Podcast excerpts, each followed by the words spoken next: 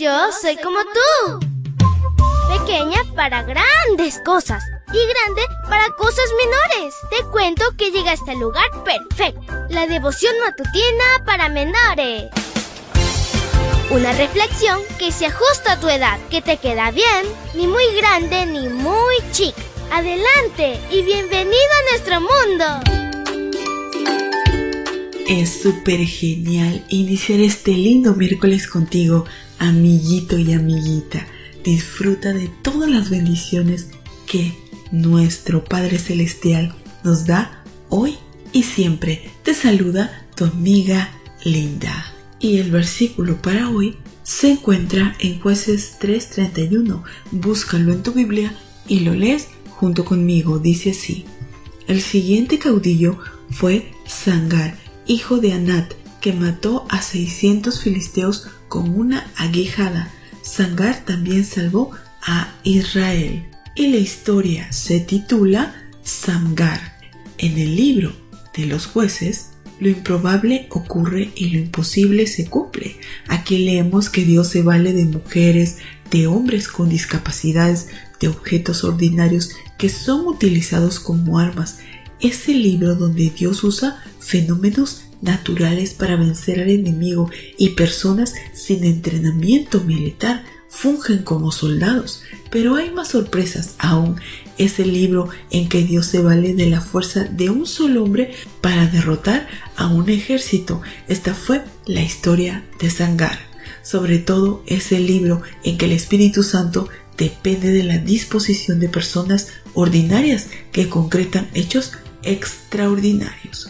Un solo versículo basta para describir el hecho heroico de Sangar, ya que el nombre de Sangar se menciona en el canto de victoria de Débora en el capítulo 5.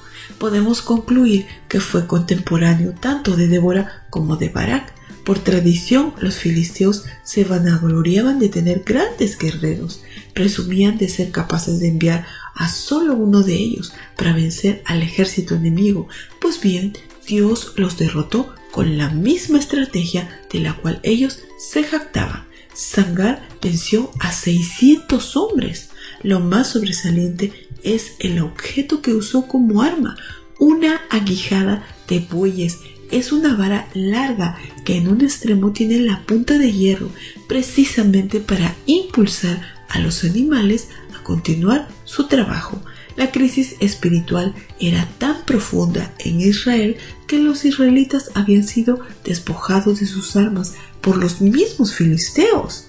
En el canto registrado en el capítulo 5 leemos lo siguiente, no faltó quien se escogiera a nuevos dioses mientras se luchaba a las puertas de la ciudad, pero no se veía un escudo ni una lanza entre cuarenta mil israelitas. Es decir, la idolatría implicaba escasez de armas.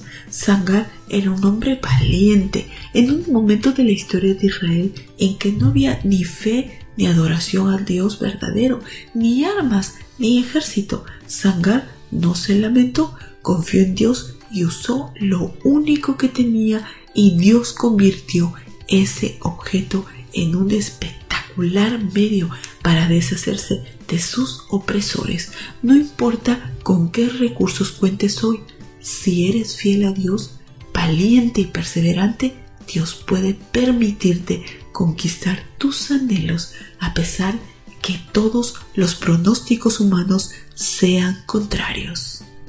Querido Dios, gracias por esta hermosa historia. Danos la valentía, la perseverancia y la fidelidad para poder, Señor, salir a la batalla en esta vida, pero tú estarás con nosotros. No hay nada que temer. Gracias, Padre. Te lo pedimos en el nombre de Jesús. Amén y amén. Abrazo tototes de oso y nos vemos mañana para escuchar otra linda historia. Hasta luego. Hoy creciste un poco. Porque crecer en Cristo es mejor. La matutina de menores llegó por el tiempo y dedicación de Canaan Seventh Day Adventist Shores and Dear Ministry.